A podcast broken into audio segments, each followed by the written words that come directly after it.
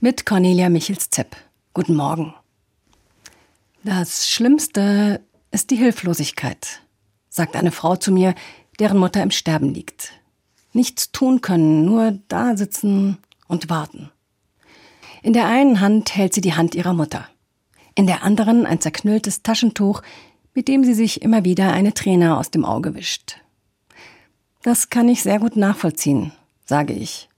Aber auch wenn Sie es vielleicht nicht merken, Sie tun eine ganze Menge.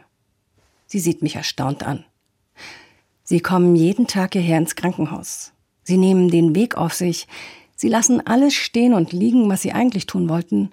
Und Sie sitzen stundenlang am Bett Ihrer Mutter. Sie lässt nachdenklich das Taschentuch sinken. Ja, und jetzt sprechen Sie mit mir, sage ich. Und Ihre Mutter kann Ihre Stimme hören. Und das ist sicher schön für Sie, so eine vertraute Stimme zu hören und ihre Hand zu spüren. Auch das tun sie gerade für sie.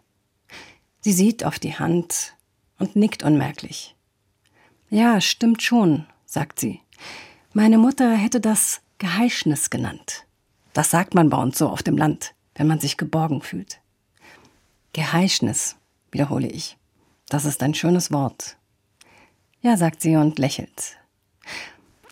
Und da ist noch etwas, das sie für ihre Mutter tun. Und es ist vielleicht sogar das tapferste von allem. Sie halten dies alles hier aus. Das ist schwer, das ist Schwerstarbeit für die Seele. Da nickt sie lebhaft. Ja, wirklich, da haben Sie recht.